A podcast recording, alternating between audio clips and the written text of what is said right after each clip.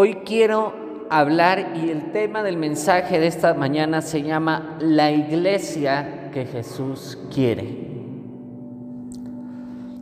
Y quiero que vayamos a Lucas 5, verso 17 al 25.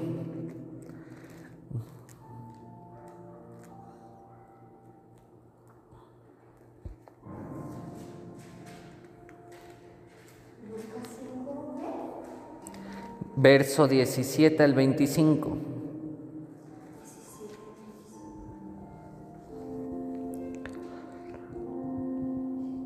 Dice, cierto día, mientras Jesús enseñaba, algunos fariseos y maestros de la ley religiosa estaban sentados cerca.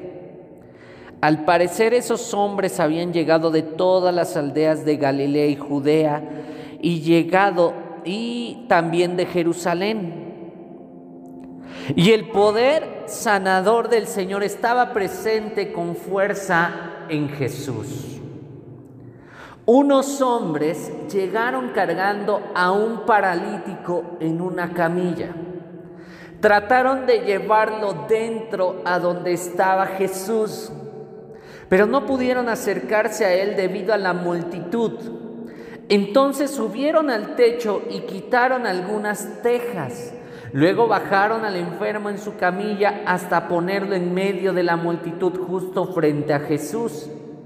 Al ver la fe de ellos, Jesús le dijo al hombre, joven, tus pecados son perdonados. Entonces los fariseos y los maestros de la ley religiosa decían para sí, ¿quién se cree que es? Es una blasfemia. Solo Dios puede perdonar pecados. Jesús supo lo que pensaban, así que les preguntó, ¿por qué cuestionan eso en su corazón? ¿Qué es más fácil decir? ¿Tus pecados son perdonados o ponte de pie y camina? Así que les demostraré que el Hijo del Hombre tiene autoridad en la tierra para perdonar pecados. Entonces Jesús miró al paralítico y dijo, ponte de pie toma tu camilla y vete a tu casa. Al instante, delante de todos, el hombre se levantó de un salto, tomó su camilla y se fue a su casa alabando a Dios. El asombro se apoderó de todos y quedaron pasmados y alababan a Dios exclamando, hoy hemos visto cosas maravillosas. Amén. Todos hemos conocido este pasaje y recordemos un poco. 400 años la iglesia, más bien el pueblo de Israel, no habían tenido la presencia de Dios. Ustedes recordarán la historia, ellos fueron deportados a Babilonia. Y llega un restaurador llamado Zorobabel, Jeremías y muchos otros hombres que reconstruyen lo que se conoció como el segundo templo de Jerusalén. Pero durante 400 años, después de haber sido construido el templo, el pueblo de Israel perdió lo más importante perdió la presencia maravillosa de Dios. Y en este intermedio empieza una conquista feroz contra Jerusalén por parte de los romanos. Y empiezan a surgir diferentes sectas judías que fueron los escribas y los fariseos.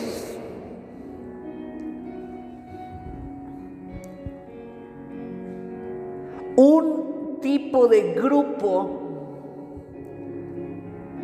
que estudiaban la ley de Dios, mas no porque estudiaran la ley de Dios significaba que estaban viviendo lo que Dios quería que vivieran.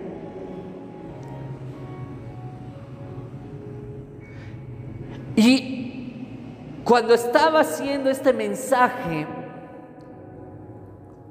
mi corazón saltaba por una cosa y es que Jesús quiere una iglesia que sea conocida por sus frutos. Una iglesia que realmente muestre el carácter del Espíritu a esta generación.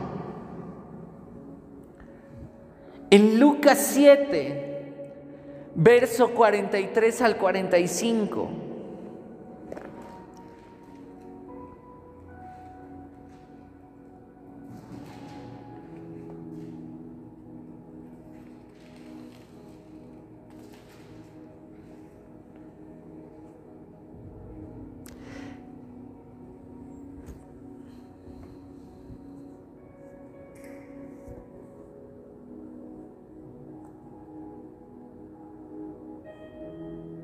Perdón, Lucas 6, versos 43 al 45. Dice, un buen árbol no puede producir frutos malos y un árbol malo no puede producir frutos buenos. Al árbol se le identifica por su fruto. Los higos no se recogen de los espinos y las uvas no se cosechan de las zarzas. Una persona buena produce cosas buenas del tesoro de su buen corazón y una persona mala produce cosas malas del tesoro de su mal corazón. Lo que uno dice brota de lo que hay en el corazón. Los fariseos habían trabajado estudiando la ley, pero la ley no había entrado en sus corazones.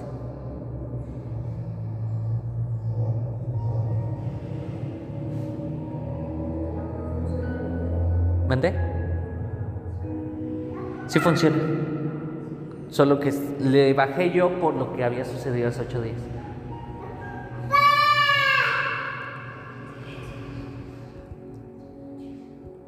Entonces, los fariseos se habían encargado de solamente aplicar los preceptos de la ley de una manera errónea. Y no solamente eso, los fariseos se encargaron de transmitir como doctrina la tradición de los ancianos.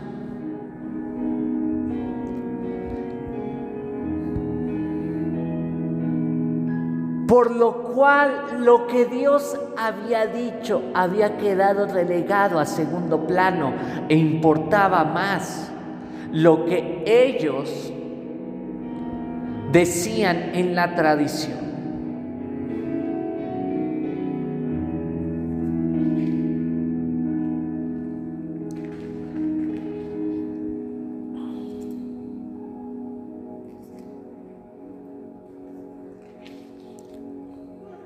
¿Y qué pasó con este, este grupo? En el pasaje que acabamos de leer dice que los fariseos se reunieron a donde estaba Jesús. Y lo primero que ellos hicieron fue no reconocer la autoridad que tenía Jesús. En el 5 verso 22 y 23. Dice que Jesús supo lo que pensaban, así que les preguntó, ¿por qué cuestionan eso en su corazón? Que es más fácil decir, tus pecados son perdonados o ponte de pie y camina. Así que les demostraré que el Hijo del Hombre tiene autoridad en la tierra para perdonar pecados. Jesús le tuvo que demostrar a esa gente, a los que estaban ahí, dice que habían fariseos reunidos ahí, les tenía que demostrar que él tenía autoridad.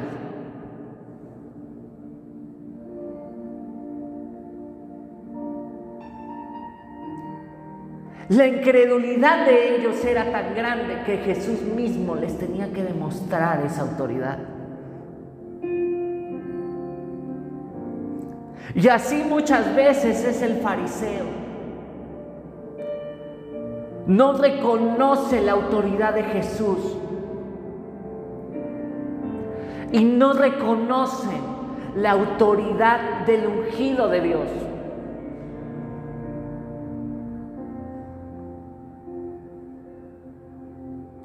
Hay una falsa doctrina que ha entrado en las iglesias cristianas que se llama cesacionismo.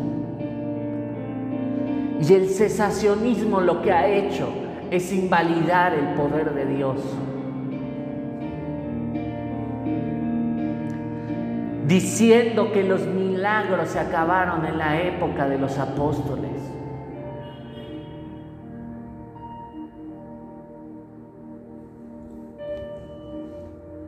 una actitud fariseica, porque Jesús demostró su autoridad sanando al paralítico.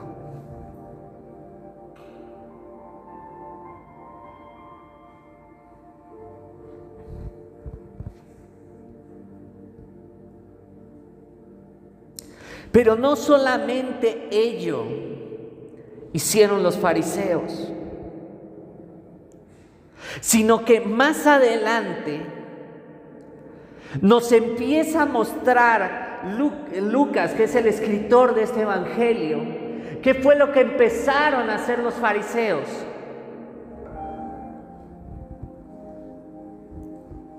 Y dice en el verso 29, Dios Jesús está llamando a Leví y dice que más tarde Leví dio un banquete en su casa con Jesús como invitado de honor. Muchos de los cobradores de impuestos, compañeros de Leví y otros invitados comieron con ellos. Así que volvieron a llegar este grupo, dice que volvieron, eh, así que los fariseos, y los maestros de la ley religiosa le reclamaron severamente a los discípulos de Jesús diciéndoles, ¿por qué comen y beben con semejante escoria? Y fíjense lo que Jesús contesta. La gente sana no necesita médico, los enfermos sí.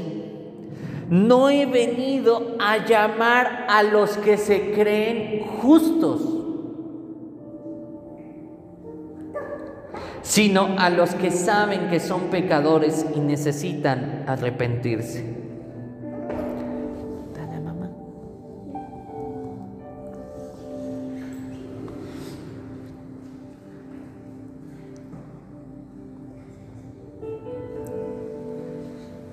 Los fariseos no es que fueran justos, se creían justos.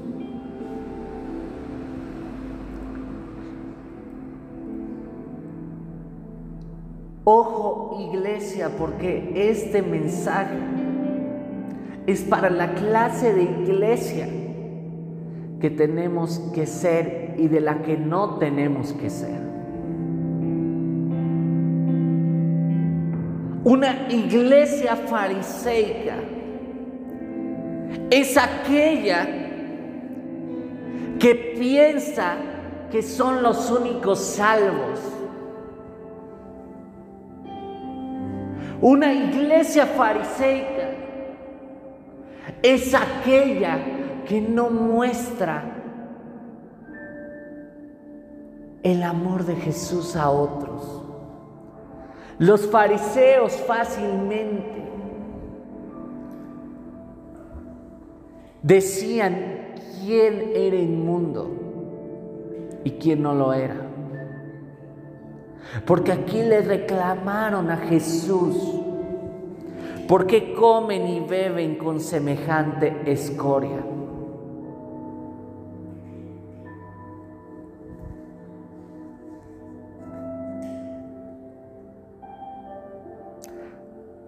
Ustedes se imaginan cómo se sentía Leví, él era cobrador de impuestos y el cobrador de impuestos era reconocido como alguien horrible dentro de la sociedad. Y de repente ves a Jesús sentado en medio de recaudadores de impuestos, hablándole de las buenas nuevas del Evangelio.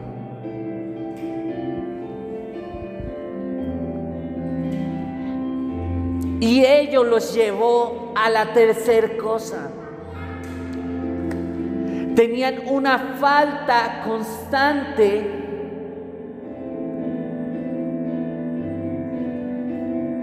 de misericordia.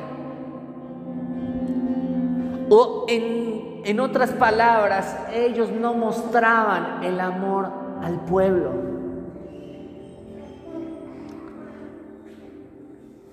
Muchos hablamos de misericordia y que tenemos que ser misericordiosos. Pero la misericordia, otra forma de decirlo, es la muestra de afecto, la muestra de amor hacia el pueblo.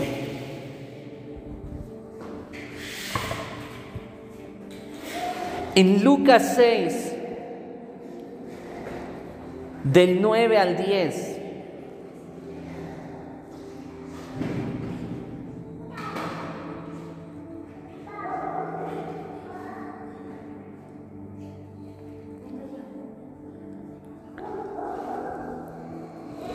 Dice, entonces Jesús les dijo a sus acusadores, a los fariseos, les dijo lo siguiente, tengo una pregunta para ustedes.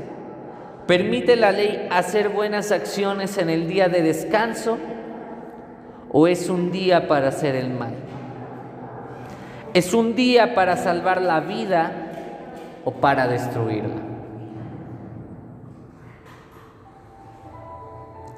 Mientras ellos estaban buscando, y les doy el contexto, estaban los fariseos, Jesús está en el templo, y dice que instaban, que estaban preparados para acusar a Jesús en caso de que sanara a alguien, porque sabía que lo, iban lo iba a hacer. Y en vez antes de hacer eso, por eso Jesús lanza esta pregunta. ¿Qué es lo que permite la ley?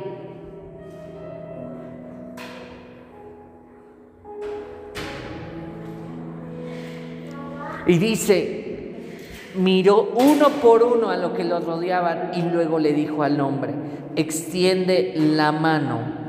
Entonces el hombre la extendió y la mano quedó restaurada.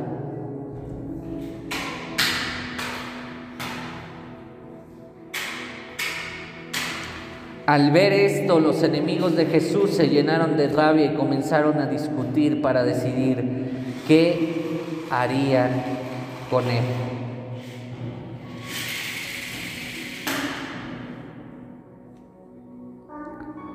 En otra, en otra parte de los evangelios, dice que Jesús se sorprendió de la dureza de corazón de ellos.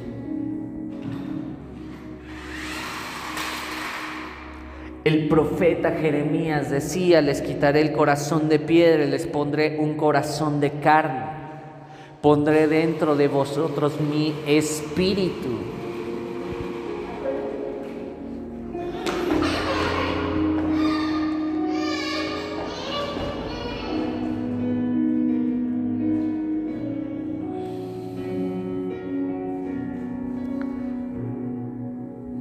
Pero no fue la única vez que mostraron falta de misericordia.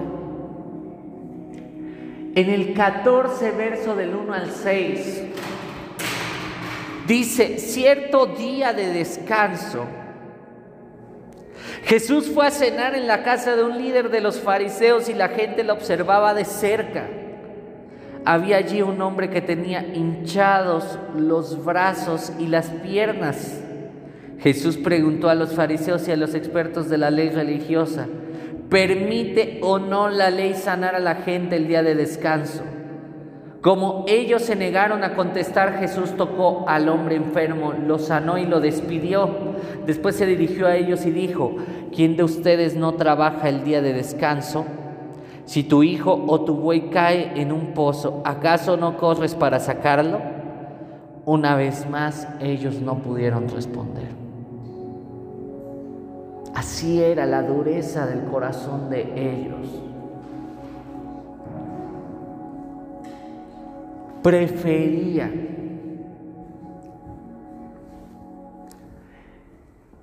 conservar las tradiciones.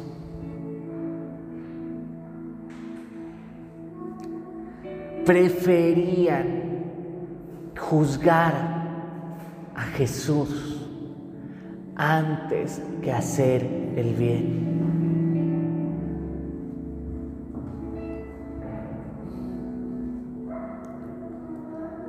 ¿Para qué uno viene a la iglesia?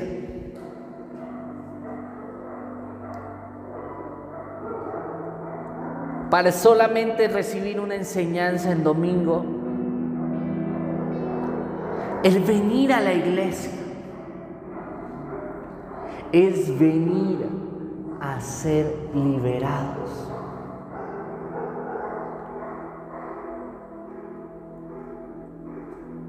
salir de la esclavitud.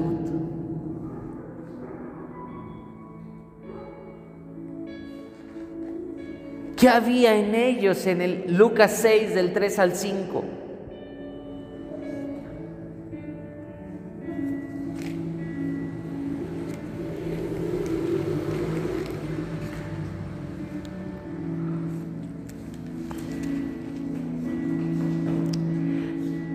Dice, ah, Jesús les respondió, ¿acaso no han leído en las escrituras lo que hizo David cuando él y sus compañeros tuvieron hambre? Entró en la casa de Dios y violó la ley al comer los panes sagrados que solo los sacerdotes pueden comer y también les dio una porción a sus compañeros. Pero para entenderlo desde antes dice, algunos fariseos dijeron, se eh, dijeron, ¿por qué violan la ley al cosechar granos en el día de descanso? Se habían convertido en legalistas, era un pueblo legalista, una comunidad legalista. Les interesaba más obedecer lo que decía la ley sin entender por qué estaba escrita la ley. En Oseas 6:6 dice, lo que yo deseo de ti es fiel amor y no sacrificios. Deseo que me conozcas y no que hagan ofrendas. Ellos se habían concentrado en la ofrenda, pero no se habían concentrado en la misericordia de Dios.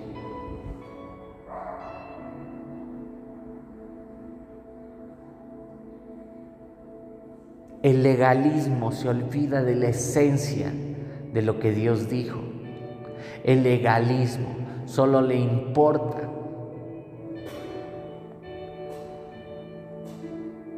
decir estás mal.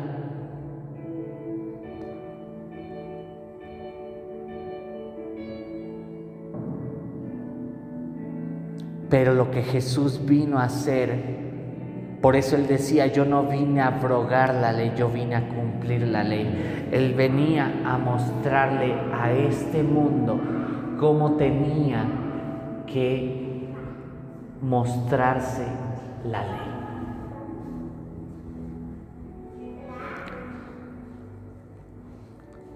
Pero ahora yo te hago una pregunta, iglesia. ¿Qué iglesia quiere Jesús de nosotros?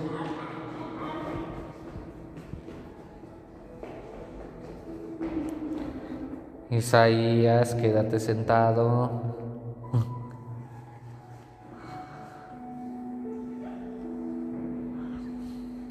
Gracias. Lucas 14 del 7 al 10. Dice, cuando Jesús vio que todos los invitados a la cena trataban de sentarse en los lugares de honor cerca de la cabecera de la mesa, les dio el siguiente consejo. Cuando te inviten a una fiesta de bodas no te sientes en el lugar de honor. ¿Qué pasaría si invitaron a alguien más distinguido que tú? El anfitrión vendría y te diría, cédele tu asiento a esta, a esta persona. Te sentirías avergonzado y tendrías que sentarte en cualquier otro lugar que haya quedado libre al final de la mesa. Más bien ocupa el lugar más humilde al final de la mesa. Entonces cuando el anfitrión te vea, vendrá y te dirá, amigo, tenemos un lugar mejor para ti. Entonces serás honrado delante de todos los demás invitados, pues aquellos que se exaltan a sí mismos serán humillados y los que se humillan a sí mismos serán exaltados. Primer punto de la iglesia que Jesús quiere. Quiere una iglesia que sepa ser humilde. Y la humildad no se trata de la condición en la cual tú vives. La humildad es una actitud del corazón, es la actitud de entender y ver a los demás mayores a ti mismo. Los fariseos se veían más que todos los demás. Ustedes se acordarán cuando Jesús les dice, fariseos hipócritas, prefieren las primeras sillas en las sinagogas. No está mal estar en las, en las primeras sillas, sino en el, el tema de fondo es la condición del corazón. Si te sientes más que otra persona. Nosotros no somos más que otra iglesia.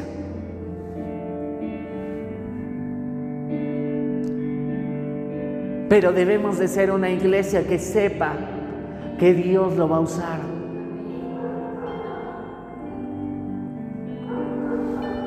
Una iglesia que se humilla.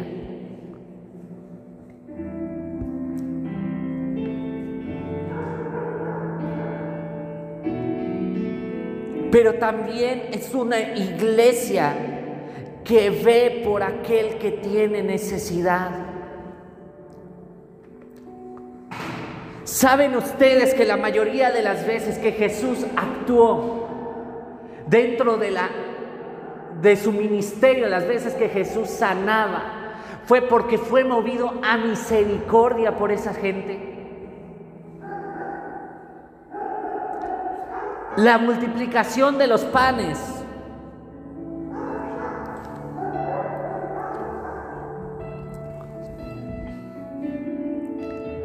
¿Por qué fue causada? Porque dice la escritura que Jesús fue movido a misericordia hacia ellos. Y la iglesia de Jesús tiene que ser movida a misericordia hacia quien tiene necesidad. En Lucas 14, 12.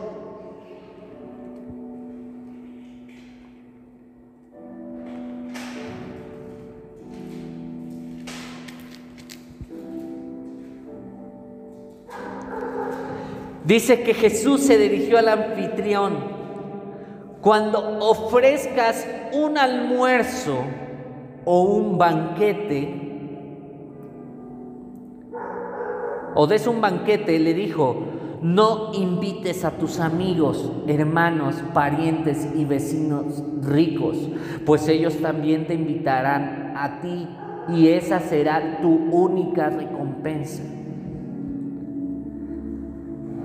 Al contrario, mira lo que dice, invita al pobre, al lisiado, al cojo y al ciego.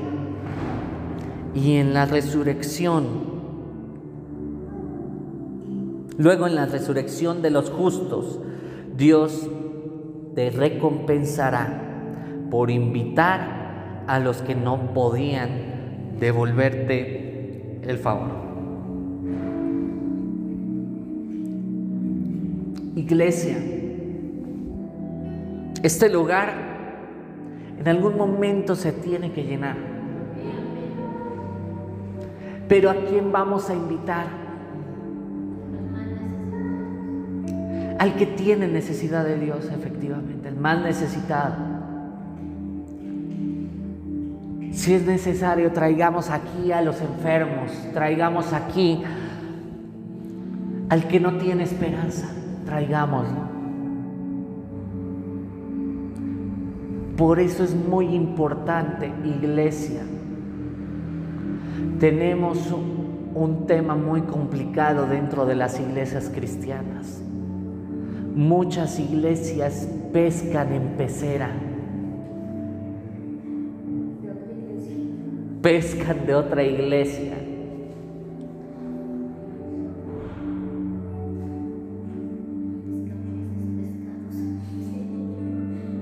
Y nosotros no necesitamos pescados, necesitamos peces.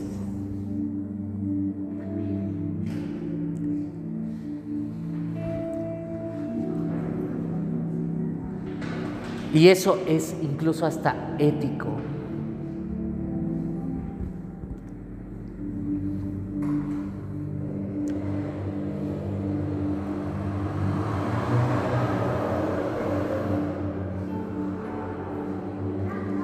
Este lugar tiene mucha necesidad. Pero necesitamos invitarlos, necesitamos ir. Por eso la necesidad de haber salido con un volante. Por eso la necesidad de ir y poner un, una invitación en la puerta. Por eso la necesidad de repente cuando tienes la oportunidad de ver a alguien que no conoce, decirle porque estamos invitando al que lo necesita.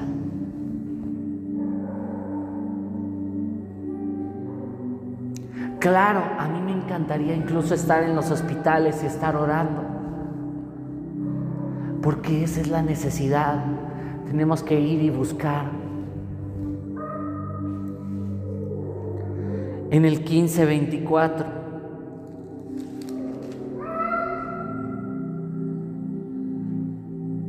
No, perdón, del verso 15 al 24, perdón, del mismo 14. Dice, al oír esto, un hombre que estaba sentado a la mesa con Jesús exclamó, qué bendición será participar de un banquete en el reino de Dios. Jesús respondió con la siguiente historia. Un hombre preparó una gran fiesta y envió muchas invitaciones. ¿Cuántas invitaciones hemos dado en estos días?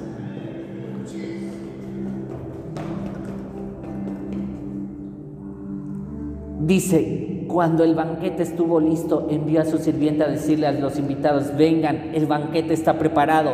Pero todos comenzaron a poner excusas. Uno dijo, acabo de comprar un campo y debo ir a inspeccionarlo. Por favor, discúlpame. Otro dijo, acabo de comprar cinco yuntas de bueyes y quiero ir a probarlas, por favor, discúlpame. Otro dijo, acabo de casarme, así que no puedo ir. El sirviente regresó y le informó a su amo lo que le habían dicho. Su amo se puso furioso y le dijo, ve rápido a las calles y callejones de la ciudad e invita a los pobres, a los lisiados, a los ciegos y a los cojos. Después de hacerlo, el sirviente informó, todavía queda lugar para más personas. Entonces su amo dijo, ve por los senderos y detrás de los arbustos y a cualquiera que veas, insístele que venga para que la casa esté llena. Pues ninguno de mis primeros invitados probará ni una migaja de mi banquete. Iglesia, está abierta aquí, está abierto aquí el banquete pues ahora necesitamos ir afuera y necesitamos invitar al que tiene necesidad, porque dice aquí esta escritura, eh, necesitamos la casa llena. Pero del que tiene necesidad de Dios, no vamos a pescar en pecera, vamos a invitar al que tiene necesidad de Él.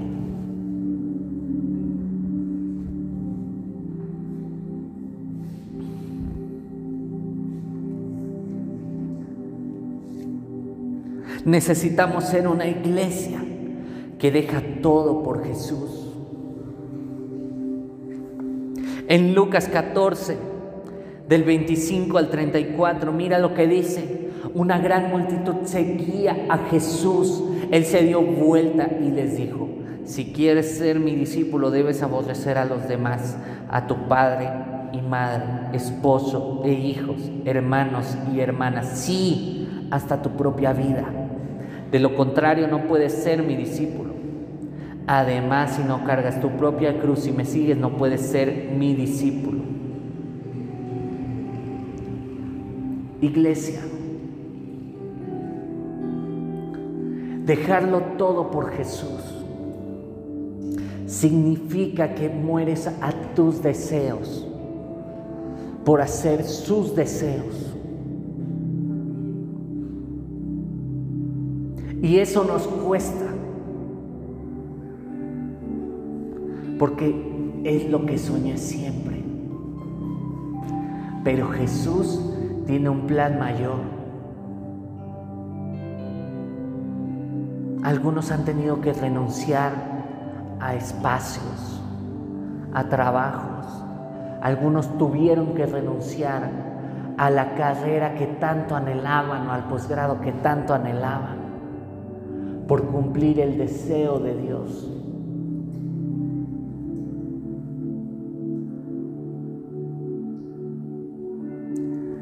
En la semana me contacté con un pastor que está aquí en Toluca un pastor que yo creo que va a ser pastor amigo, rector de una universidad. Y Dios le dice, deja todo, ya. Y de dónde estaba, vino a pastorear aquí a Toluca. Dejarlo todo por Jesús.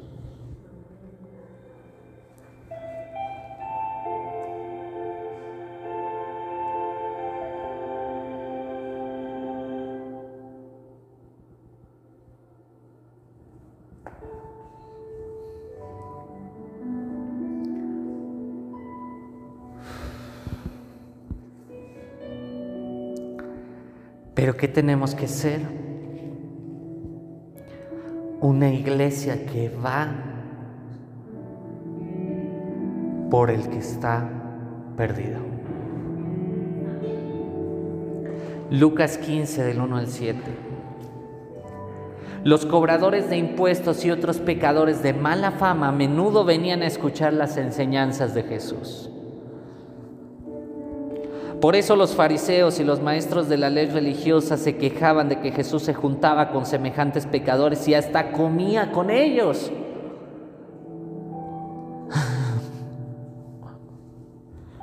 O sea, no solamente se juntaba con ellos, no solamente lo escuchaban, comía con ellos. Ojo, a los ojos de los fariseos. Y hay iglesias que tienen esa actitud.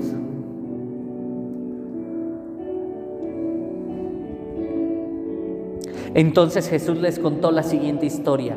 Si un hombre tiene 100 ovejas y una de ellas se pierde, ¿qué hará? ¿No dejará las otras 99 en el desierto y saldrá a buscar la perdida hasta que la encuentre?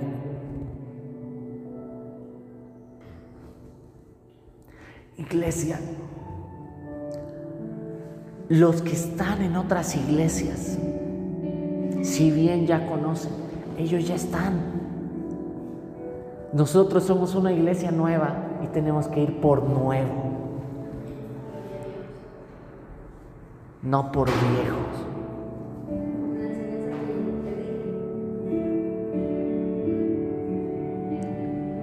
Créanme que hay iglesias cristianas que fueron hechas en pecera. Resultados de división.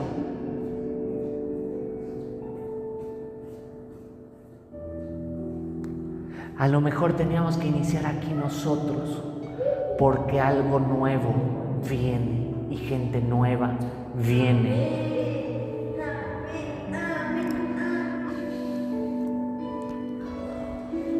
¿Por qué? En Juan 21 del 15 al 17.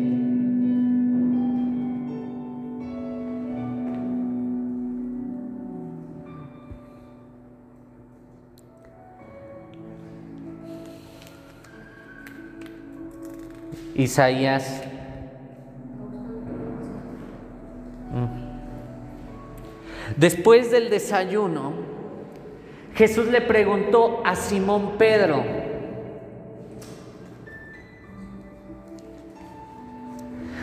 Simón, hijo de Juan, ¿me amas más que estos? Sí, Señor, contestó Pedro, tú sabes que te quiero. Entonces, alimenta a mis corderos, le dijo Jesús. Jesús repitió la pregunta, Simón, hijo de Juan, ¿me amas? Sí, Señor, dijo Pedro, tú sabes que te quiero. Entonces cuida de mis ovejas, dijo Jesús. Le preguntó por tercera vez, Simón, hijo de Juan, ¿me quieres?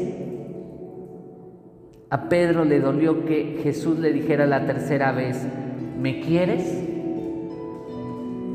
Le contestó, Señor, tú sabes todo, tú sabes que yo te quiero.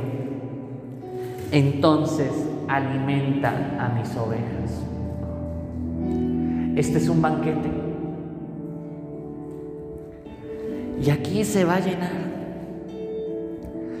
De hecho, las sillas que tenemos ahí tenemos que colocarlas porque se va a llenar. Porque es un banquete. Esta es la casa del banquete para que todo aquel que tenga necesidad venga y sea saciado. Hay gente aquí en, San Juan, en La Joya, en Tlacotepec, en San Felipe, en Capultitlán, que necesitan conocerle. Pero necesitamos ser esa iglesia que va por el perdido esa iglesia que no solamente le contamos a nuestros conocidos, le decimos, hay un lugar donde tú puedes venir y puedes ser restaurado, puedes ser sanado, puedes ser libertado.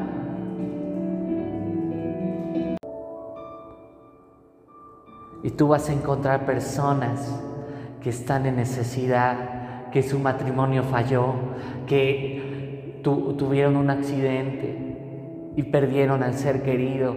No sé quién pueda hacer, pero es necesario que vengan y se congreguen en la casa del banquete, porque el banquete ya está servido.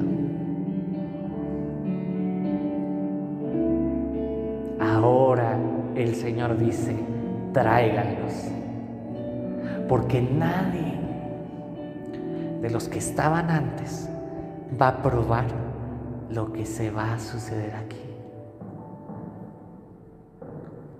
Había un banquete anterior preparado.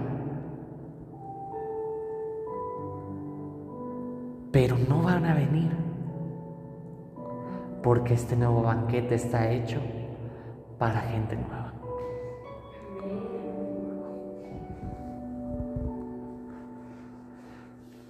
Padre, yo te doy muchas gracias, Señor, por este mensaje que tú me has dado para este tiempo.